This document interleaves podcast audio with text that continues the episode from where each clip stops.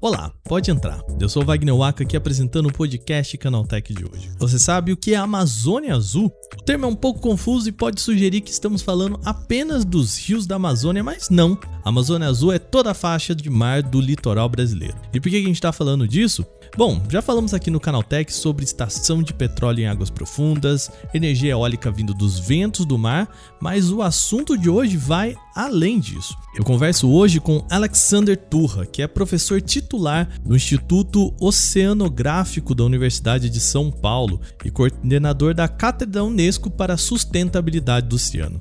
Ele conta pra gente como que estudo de moléculas de animais que vivem no fundo do mar ajudam a desenvolver remédios contra HIV e antivirais testados contra a Covid-19.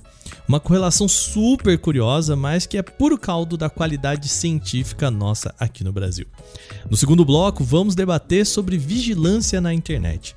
A triste recente tragédia do atirador em massa na cidade de Uvalde, no Texas, levanta uma nova discussão sobre o quão efetivo é vigiar os jovens. Isso porque a escola na qual aconteceu o tiroteio pode ter usado uma tecnologia chamada Social Sentinel, com o objetivo de exatamente prever ataques como esse. Será que esse é o caminho? Bom, no terceiro bloco, mais uma vez a gente fala sobre Netflix. A empresa iniciou no Peru a cobrança pelo compartilhamento de senhas com pessoas que não moram sob o mesmo teto. E como previsto, a novidade começou a gerar muita, mais muita confusão entre usuários por lá. Começa agora o podcast Canaltech, o programa que traz para você tudo o que você precisa saber do universo da tecnologia para começar o seu dia.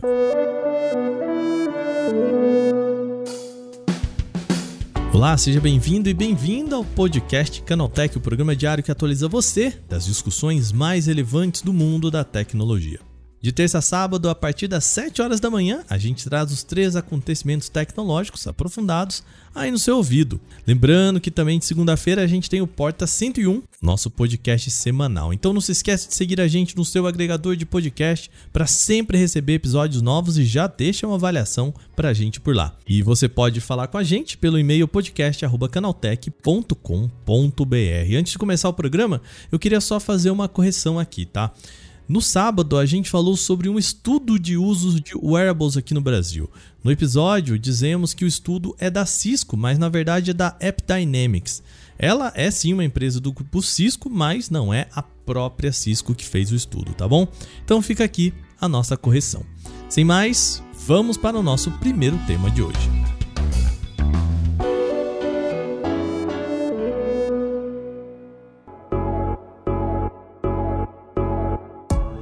Nosso programa começa com um tema bastante curioso. A gente fala pouco aqui sobre os nossos oceanos, mas a verdade é que tem muita tecnologia envolvida para mergulhar em águas profundas e pesquisar o potencial que há ali embaixo.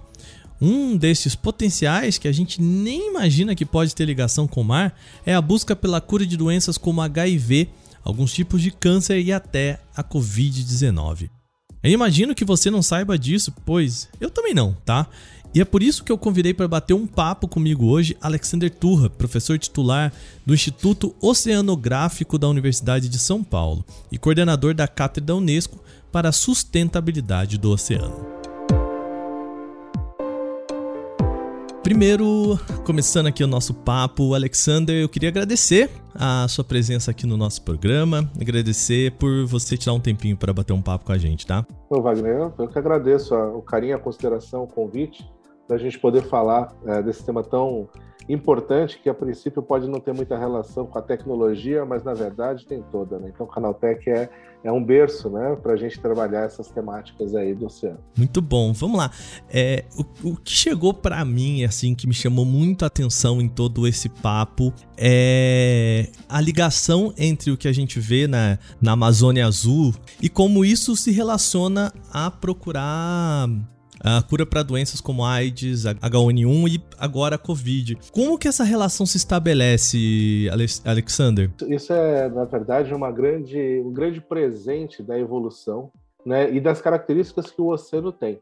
Então, quando a gente fala da Amazônia, Amazônia verde, né, Amazônia a floresta, a gente está falando de uma área imensa, rica em biodiversidade, importante para a gente explorar recursos biotecnológicos. Quando a gente fala da Amazônia Azul, a gente está falando de uma área de quase 6 milhões de quilômetros quadrados, que dá dois terços do território em terra no mar. E a gente está falando de ambientes ultra variados, de manguezal a corais de mar profundo, né, até a regiões que, que são uh, relacionadas a vulcões submersos, com altas temperaturas e muitos produtos, uh, muitos elementos químicos que são quase que impeditivos da ocorrência da vida, exceto de alguns tipos de bactérias. E nesse sentido, no oceano a gente tem a maior biodiversidade do planeta, a maior variedade de formas de vida. E com isso, né? Assim como plantas, isso é muito curioso, né? As plantas, elas não se movem. Então, elas são presas fáceis para herbívoros, né? Para animais que comem, por exemplo, as folhas. Então, as plantas desenvolveram mecanismos de defesa muito estratégicos, baseados em compostos naturais que fazem com que os herbívoros não comam aquelas folhas, por exemplo. No ambiente marinho, muitos organismos são sésseis ou sedentários. O que, que é isso? São organismos que, como as plantas, basicamente não saem do lugar. E eles também têm esse tipo de defesa, né? essa defesa química. E a gente, né, não só baseado nessa defesa química, mas em outras moléculas que esses organismos possuem, para né, que permitem com que eles vivam em ambientes tão diferentes, né, sem luz, muitas vezes muito quentes, com compostos químicos dos mais variados, fazem com que a gente tenha um manancial de moléculas né, nessa, nessa biodiversidade que podem ter algum uso para a gente na indústria farmacêutica, cosmética, né? enfim, vários cenários que a gente ainda tem por descobrir pela frente. Então, esse é o grande potencial né, essa, esse manancial que está debaixo da água do mar. Tentando aqui fazer a parte do, do ouvinte. Né, do ouvinte que não, não entende nada do negócio. Então, assim, a gente parte do princípio, então, que se lá nesse ambiente completamente desfavorável ali, essas plantas elas conseguem sobreviver, né? Elas usam essas moléculas para sobreviver, então há a possibilidade ali de ter algo que também pode ser benéfico para a gente. Isso. É, a gente está falando de organismos, né? Como esponjas do mar, né? Assídias, né? A gente está falando de algas nas regiões mais rasas, onde a luz chega. A gente está falando de micro-organismos como fungos e bactérias né? Isso tudo vivendo dentro, né, dentro do mar e muitas vezes em áreas bem profundas. Né? E esse, desses organismos a gente tem o potencial de identificar, de extrair, identificar e eventualmente desenvolver medicamentos. Né? Aqui no Brasil, por exemplo, a gente tem já o desenvolvimento de dois medicamentos baseados na biodiversidade marinha, né, que já estão assim uh, aprovados. Né? Um deles se chama Aqueflan, é um anti-inflamatório. E outro é um remédio para disfunção erétil, que se chama Eleva, com H. Né? E isso já está assim despontando aqui no Brasil. No mundo, nós temos aí uma, uma quantidade um pouquinho maior é, de medicamentos, tá certo? Ah, em torno de 12, ah, que são derivados desses, dessa biodiversidade marinha. Mas o potencial é gigantesco. A gente está falando de um mercado, ah, por exemplo, só pensando em medicamentos anti-câncer, né? A estimativa é de 200 novos medicamentos, podendo chegar a um mercado de 6, quase 6 trilhões de dólares, mundialmente falando. Ou seja, né, um potencial gigantesco para a gente poder transformar né, essa biodiversidade em produtos farmacêuticos, ou seja, trabalhar no aspecto da, da, do empreendedorismo, da inovação, da tecnologia, para a gente gerar é, remédios e, e moléculas e Uh, que são úteis para a sociedade. Alexander, quando a gente fala em Amazônia Azul, né, uh, dá a impressão de que a gente está falando só dos rios do espaço amazônico, porque né, a gente entende a Amazônia como aquele espaço, mas a gente está falando da costa brasileira no todo, né? Esse que é o conceito da Amazônia Azul, né? Perfeito, é exatamente isso. A gente está falando da parte de mar, né? E não, na, quando a gente fala da Amazônia, né, verde, a gente está falando da Amazônia, das plantas, da parte terrestre e dos rios. Mas quando a gente está falando da Amazônia Azul, esse nome, né, que faz referência à Amazônia porque é grande, é importante, é sensível, é vulnerável, né? É, a gente está falando dessa área de mar que vai assim em alguns alguns locais a mais de 200 milhas da costa. A gente está falando aí de 250, 300 quilômetros mar adentro, né? Uma área imensa, né? É, que a gente tem que conhecer a gente pode usar, mas a gente tem que também ajudar a preservar. Ah, a gente está falando de muito potencial, por isso preservar, né? Porque se a gente acaba com tudo isso antes de entender como que aquilo pode trazer um, um, um, benefício, a gente não tem nem oportunidade de ter esse benefício, né? Mas a gente já tem exemplos de, é, principalmente agora, né? Todo mundo de olho em Covid-19, em entender vacinas, entender medicamentos que podem ajudar contra a Covid-19. A gente já tem casos práticos relacionados a como a, a, esse espaço marítimo ajudou nessas pesquisas? Sim, é, na verdade, né, a gente tem aqui uma série de pesquisas que estão buscando ah, moléculas que têm efeito antiviral. Né? Uma delas, por exemplo, veio, foi gerada a partir de uma esponja, né, uma esponja marinha, lá do Caribe. Olha o nome, Cryptotetia crypta, né? O nome, os nomes científicos são todos em latim, né? E essa, essa esponja ela foi a base para o Retrovir, que é um remédio, né, um medicamento antiviral que é usado no tratamento do HIV. E esse, essa função antiviral, ela também ela pode ser utilizada para outros vírus, como o H1N1, né, causador da H1N1, da Covid. Né? E aí a gente tem aqui é, estudos recentes, eu identifiquei um aqui, publicado em 2020, faz pouquinho tempo, né, fazendo uma reflexão sobre o potencial dessas desses da atividade antiviral das moléculas desses uh, organismos marinhos. E os resultados aqui mostram, por exemplo, cita, né, dois medicamentos que estão já disponíveis no mercado, né? Um está disponível, outro está quase lá, está em fase final de testes. Um chama ARA-A e o outro chama Griftin, né? E esses aqui têm um potencial antiviral muito grande e isso tem sido testado dentro do contexto dessas, dessas, uh, desses surtos né, de H1N1, né, é, de gripe de uma forma geral, né, de influenza e também da Covid. Então a gente tem um potencial ainda a ser explorado, mas com boas perspectivas de trazer é, é, estratégias de tratamento que atenuem por exemplo, o efeito dos, dos vírus, né, desses vírus no nosso organismo. Então, aí é, isso é um ponto muito, muito positivo aqui, né? das pesquisas que têm sido feitas mundialmente. Não passa pelo imaginário popular de que ali no fundo do mar, na costa brasileira ali, a gente pode encontrar elementos e, e que são, contribuem tanto. Você falou, é, a pesquisa brasileira em relação ao HIV é a gente sabe, né, é conhecida mundialmente e muito interessante ver que sai daí, né? Professor, você acha que nesse caminho o esse conhecimento de que é, essa biodiversidade é tão importante também pode ajudar para uma conservação, né? A gente, o fato da gente não entender muito bem o que tem ali também faz com que a gente seja mais displicente com o mar. Pois é, né? A gente tem uma, uma frase né, bem comum né, que a gente usa, que é para você gerenciar e preservar, você precisa conhecer. Mas para você conhecer, você também precisa conservar, senão logo logo você não vai ter mais o que conhecer, né? Se a degradação for avançando do jeito que está avançando.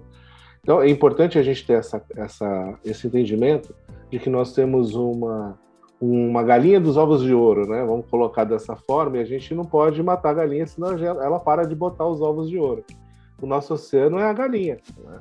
E os ovos de ouro são vários tipos, né? São vários ovos. Né? O, a biotecnologia, o turismo, o óleo e gás, o vento, né? a energia das marés, das correntes. Enfim, a gente tem de tudo, né? O transporte marítimo, a capacidade do oceano de tirar gás carbônico da atmosfera e fazer com que a Terra não se aqueça tanto quanto seria aquecida sem esse, essa função a produção de oxigênio que a gente respira. Enfim, a gente está falando de uma coisa muito, muito importante, né? E nesse sentido, é importante que as pessoas entendam que para a gente continuar tendo esses benefícios do oceano, a gente tem que dar um fôlego para ele. E aí a gente pode fazer um paralelo com a, com a Covid-19 novamente, né, com o coronavírus, que é o efeito que ele teve exacerbado nas pessoas que tinham comorbidades, né? A gente falou muito disso, né? Pressão alta, diabetes e tal. O oceano tem a sua pressão alta e tem a sua diabetes, né? O oceano, ele vem sofrendo várias agressões. E cada agressão que ele tem, ele sofre, tipo esgoto, né? derrame de óleo, percebe? Ele vai perdendo um pouco da sua saúde. E essa perda da saúde a gente chama de comorbidade também, né? E com isso ele fica um pouco mais frágil, vulnerável para enfrentar novos desafios, como as mudanças do clima, né, que vem afetando de forma cada vez mais evidente a, o que a gente tem de funcionamento do ecossistema oceânico. Né? Então é preocupante e a gente tem que estar atento para isso. Enquanto sociedade, falar o oceano é importante, vamos cuidar dele porque dele a gente depende. Tem um ponto importante que é o seguinte: eu falei que o oceano vem sofrendo agressões, né? E ele está perdendo a saúde. Mas a gente pode concluir, na verdade, que o oceano está doente porque a sociedade está doente. E a sociedade está doente porque a gente tem feito coisas um pouco equivocadas. Né? E eu não estou falando só assim, ah, da poluição e não sei o que, isso aí é fato.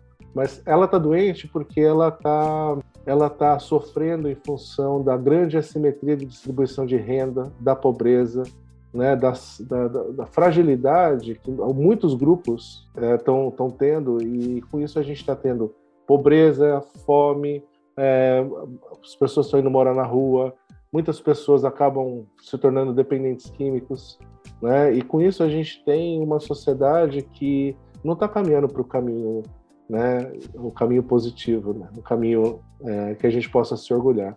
Então é importante a gente cuidar do oceano, mas também é importante a gente entender de onde vêm os problemas que afetam o oceano, que não estão nele necessariamente. Alguns estão, mas outros não.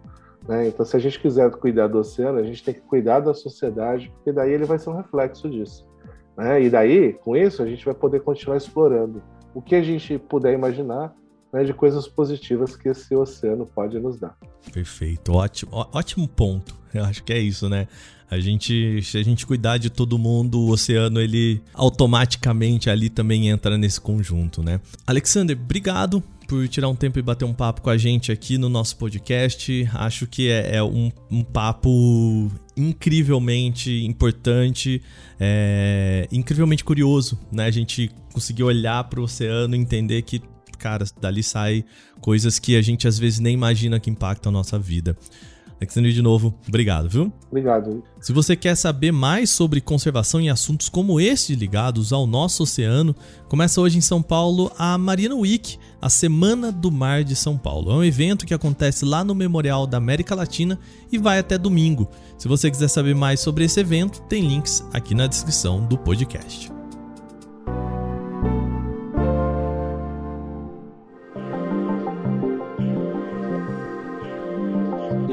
No segundo bloco, vamos falar do triste tiroteio na escola de Uvalde, no Texas. O fato já é bastante difundido, então eu vou poupar o ouvinte aí de muitos detalhes, tá?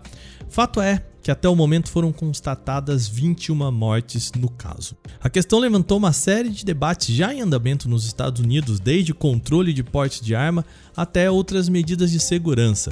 O que interessa pra gente aqui como um podcast de tecnologia é uma proposta de vigilância em redes sociais como alternativa para evitar massacres como este. É o seguinte, a escola provavelmente usava uma tecnologia chamada Social Sentinel para exatamente tentar prever potenciais atiradores, como o rapaz no caso do Texas. E um ponto aqui, tá? A nossa discussão sobre o caso vai seguir o guia de boas práticas sobre cobertura de casos desse tipo, levantados por uma série de instituições nos Estados Unidos. E é o um motivo, por exemplo, pelo qual a gente não vai falar o nome do atirador aqui nesse programa. O guia é bastante bom sobre cobertura de tiroteio. Se você quiser conhecer mais sobre esse guia, o link está na descrição desse programa, tá bom? Continuando agora, a tecnologia chamada Social Sentinel usaria um sistema de inteligência artificial para buscar por possíveis atiradores, segundo os seus comportamentos na internet. Só que, como é possível ver, o sistema provavelmente falhou. A ideia é que o Social Sentinel pudesse encontrar sinais até bastante claros. Por exemplo, o atirador de Uvalde publicou fotos em sua conta do Instagram com armas, o que poderia já indicar alguma intenção. Nem isso a plataforma provavelmente soube identificar. A título de precisão aqui, a escola confirmou o contrato do serviço entre 2019 e 2020, sendo que até o momento não há informações sobre se o Social Sentinel ainda estava ativo. A possível falha no sistema levantou novamente o debate nos Estados Unidos sobre a balança entre diminuir a privacidade do usuário pelo benefício da segurança coletiva. Veja bem, quando eu faço a pergunta fácil que é: você abriria mão de parte da sua privacidade para evitar um tiroteio como esse que matou 21 pessoas? Talvez você se sinta impelido a pensar que a sua privacidade não tem assim tanto peso. Mas calma, essa é a resposta simples e que, como quase toda resposta simples, parece errada. O que especialistas apontam é que a falta de evidências de que essa tecnologia realmente funcione coloca em xeque a sua utilização. A pesquisadora Hyo Young Han, especialista em direitos humanos da criança, aponta que a tecnologia ainda não passou por testes precisos, Assim, a contratação de empresas desse tipo, que fazem o trabalho como do Social Sentinel, podem ser apenas um investimento sem efeito. Ela disse ao site The Verge o seguinte, aspas, Você consegue imaginar uma escola usando materiais tóxicos na construção de salas de aula e que não atendam nenhum padrão de segurança? Não, né?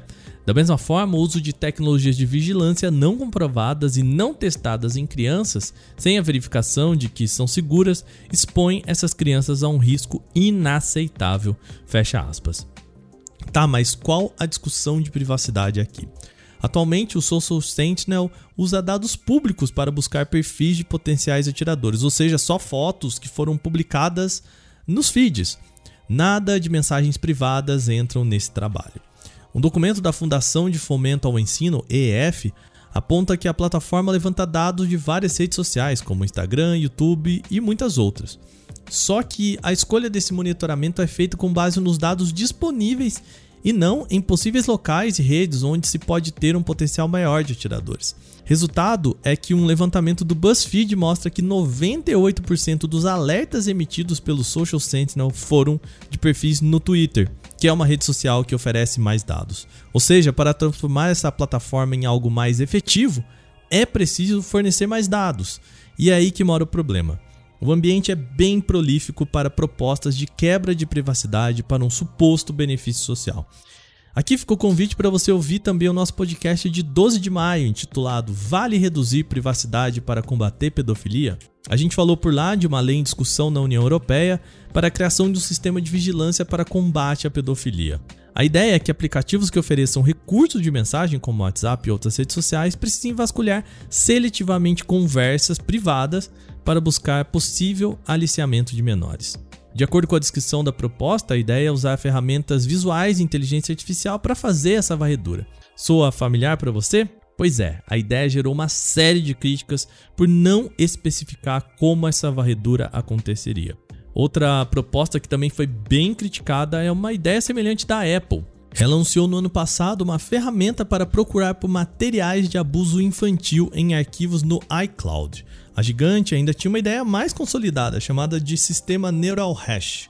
É uma tecnologia que extrai um número único exclusivo, ou seja, um hash, com base na análise visual de uma imagem. Só que por conta da fragilidade dessa proposta, a Apple recuou em setembro mesmo derrubando o sistema de seus aparelhos. Ou seja, a gente tem aqui um debate muito complexo que ainda está bem longe de terminar.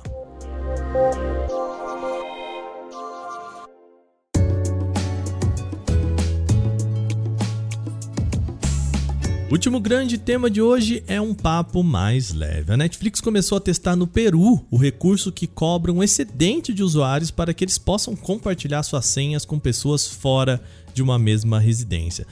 Vale dizer já, tá? Se você compartilha uma senha sua com um amigo e tudo mais, isso não pode, tá? Dentro das regras da Netflix, isso não é permitido, mas ela ainda não tem recursos para evitar que você faça isso. Segundo o levantamento do site Rest of World, a novidade tem gerado confusão lá no Peru. Segundo o site, uma série de usuários entrevistados disseram que nunca receberam uma notificação, e-mail ou aviso sobre o tema. Ou seja, continuam compartilhando suas senhas com um amigo normalmente. Um outro grupo ainda disse que recebeu sim esse aviso e simplesmente cancelou a assinatura por conta disso, não queria pagar o excedente.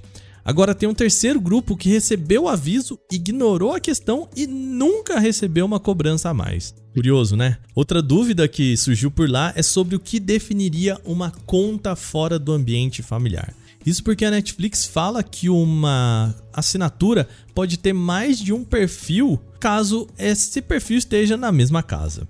Tá, mas como que ela sabe? Bom, a verificação passa por um conjunto de dois fatores de localidade por conexão de rede. Um modo, por exemplo, verifica pelo sinal de internet fixa. Se todos os usuários estão vindo de um mesmo provedor, isso sugere que moram na mesma casa. Outra possibilidade de checar isso é pelo dado de localização de rede. A provedora de internet, mesmo que não fixa, ou seja, da sua rede móvel, pode oferecer dados de localização para que a Netflix saiba se todos moram no mesmo ambiente. Aí vem o ponto. Mas e no caso de viagem? Se eu saio da minha casa, eu não posso mais usar Netflix? Nesse caso, a empresa envia um código de verificação para confirmar que você faz parte daquele grupo familiar e pode continuar assistindo aos conteúdos em outra região. E é aí que está o problema.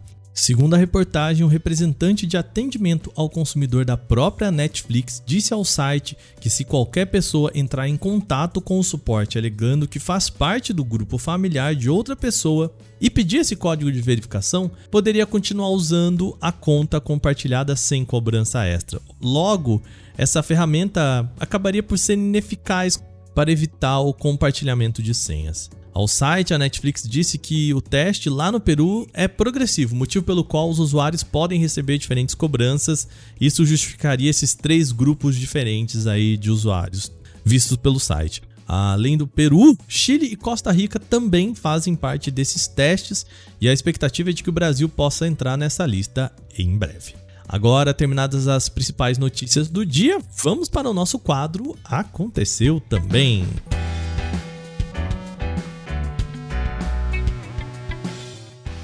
O Aconteceu também é o quadro em que a gente fala das notícias também relevantes, mas que não geram uma discussão maior. A Xiaomi lançou o seu primeiro smartphone dobrável, o Mi Mix Fold, com grande foco em um novo recurso de câmera. Lembra da lente líquida que prometia fotos mais nítidas, melhor estabilização e várias melhorias em imagem? Bom, agora o esperado Xiaomi 12 Ultra pode ser anunciado com uma versão mais refinada da lente líquida. Segundo o informante Digital Chat Station, a Xiaomi agora deve integrar a lente líquida na câmera ultra-wide, permitindo o uso de um modo macro pela mesma lente. Ainda é possível que a Xiaomi já tenha iniciado a produção em massa da lente líquida ultra-wide para o 12 Ultra. Essa lente conta com revestimento interno líquido que, dependendo da posição, permite dois diferentes modos de uso sem perda de qualidade. Detalhes oficiais sobre o Xiaomi 12 Ultra devem ainda ser divulgados nas próximas semanas. Após códigos descobertos no Android Open Source Project revelarem que o Google vai adotar as mesmas telas da linha Pixel 6 nos Pixel 7, mais detalhes agora sugerem que a fabricante pode apresentar uma versão ainda mais poderosa nesta nova linha. O rumor revelado pelo site 9to5 Google indica que, além das telas de códigos P10 e C10 que já são relacionadas ao Pixel 7 e 7 Pro, há uma nova tela identificada como G10 que pode indicar a existência de uma terceira variante. Análises do histórico de nomenclatura do Google apontam que o smartphone estará entre o Pixel 7 e o Pixel 7 Pro, ou ainda pode estar acima do Pixel 7 Pro visto que as especificações de tela são idênticas ao modelo Premium e como diferencial poderia ser equipado com chip ou câmeras mais poderosas. Mais detalhes sobre o misterioso topo de linha do Google podem surgir ainda nas próximas semanas, conforme vão aproximando os lançamentos da linha Pixel 7. O Google deve apresentar os novos modelos em outubro. Quatro novos tablets podem ser revelados pela Xiaomi nos próximos meses. A expectativa é que sejam três da família Xiaomi Pad 6 e um suposto Redmi Pad. Aparentemente, ao menos um desses produtos deve ter suporte à rede 5G, enquanto os demais devem focar em um preço mais baixo como grande diferencial. As informações são do portal My Drivers, que dizem que a empresa deve ter quatro novas opções de tablets após o seu retorno ao mercado em 2021 com o Xiaomi Pad 5, esse que inclusive foi lançado aqui no Brasil. Uma dessas opções supostamente seria voltada para um mercado de entrada, embora ainda isso não seja confirmado, tá? Os rumores dizem que o Xiaomi Pad 6 deve trazer um processador MediaTek e que outros dois modelos da família devem contar com versões de chips da Qualcomm e MediaTek. Entre as novidades esperadas está o suporte a carregamento ainda mais rápido, saindo dos 67 watts para 120 watts, com um incremento também na capacidade de bateria. A expectativa é que eles sejam revelados em junho. A DeLorean Motor Company finalmente revelou o sucessor do clássico DeLorean DMC, o carro que aparece no filme De Volta para o Futuro. O nome do novo veículo é DeLorean Alpha 5. O carro agora é 100% elétrico, absurdamente moderno, tecnológico, potente e luxuoso. O problema para muita gente talvez esteja nas poucas referências ao clássico que aparece no filme De Volta para o Futuro. Com jeitão de Tesla e desempenho de Porsche, o DeLorean Alpha 5 foi desenhado pelos italianos da Ital Design. A lembrança do modelo antigo fica muito mais pela abertura de portas em asa de gaivota, sabe aquela que abre para cima? Já no interior há muito luxo e tecnologia, com duas telas enormes para o comando do carro e aferição de status. Diferente do DMC clássico dos filmes, o Alpha 5 é um carro 2 mais 2, ou seja, mais dois ocupantes podem ir com maior conforto ali na fileira de trás. O pacote de equipamentos deve ser revelado em breve, assim como o possível preço e versões do carro. As primeiras doses da vacina contra a Covid-19 devem chegar à rede privada de saúde do Brasil nesta semana. Por enquanto, apenas o imunizante da farmacêutica AstraZeneca importado estará disponível e o custo por dose deve ser entre 300 e 350 reais, dependendo da clínica particular. O presidente da Associação Brasileira das Clínicas de Vacinas, o Geraldo Barbosa, estima que o primeiro lote contendo 2 milhões de doses da vacina da AstraZeneca comece a ser aplicada ainda em junho. Por enquanto, clínicas particulares do Rio de Janeiro, São Paulo e Belo Horizonte devem receber doses e nessa semana outras cidades serão incluídas. De forma geral, existem três principais perfis de pessoas que devem buscar a vacina contra a Covid na rede privada. Pessoas que ainda não iniciaram o processo da vacina contra a Covid-19 e preferiram optar pela clínica de confiança. Aqueles que preferem tomar os reforços, como a terceira dose em uma clínica particular, desde que mantenham os quatro meses de intervalo entre as doses. Indivíduos também que não estão elegíveis para receber a quarta dose no SUS por causa das orientações do Programa Nacional de Imunização devem aguardar orientação médica para esse reforço. Com o passar do tempo e o controle da pandemia, a associação entende que a vacina contra a Covid-19 deve se tornar uma vacina de rotina como a da gripe.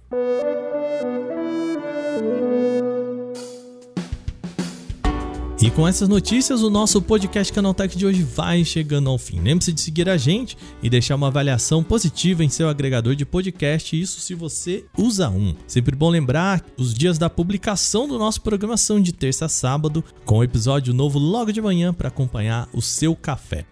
Esse episódio foi roteirizado, apresentado e editado por mim, Wagner Waka, com a coordenação de Patrícia Gnipper. O programa também contou com reportagens de Victor Carvalho, Gustavo de Minácio, Felipe Ribeiro e Fidel Forato. A revisão de áudio é de Gabriel Rime e Mari Capetinga, com trilha sonora de Guilherme Zomer. Agora o nosso programa vai ficando por aqui. Amanhã tem mais no podcast Canaltech. Até lá!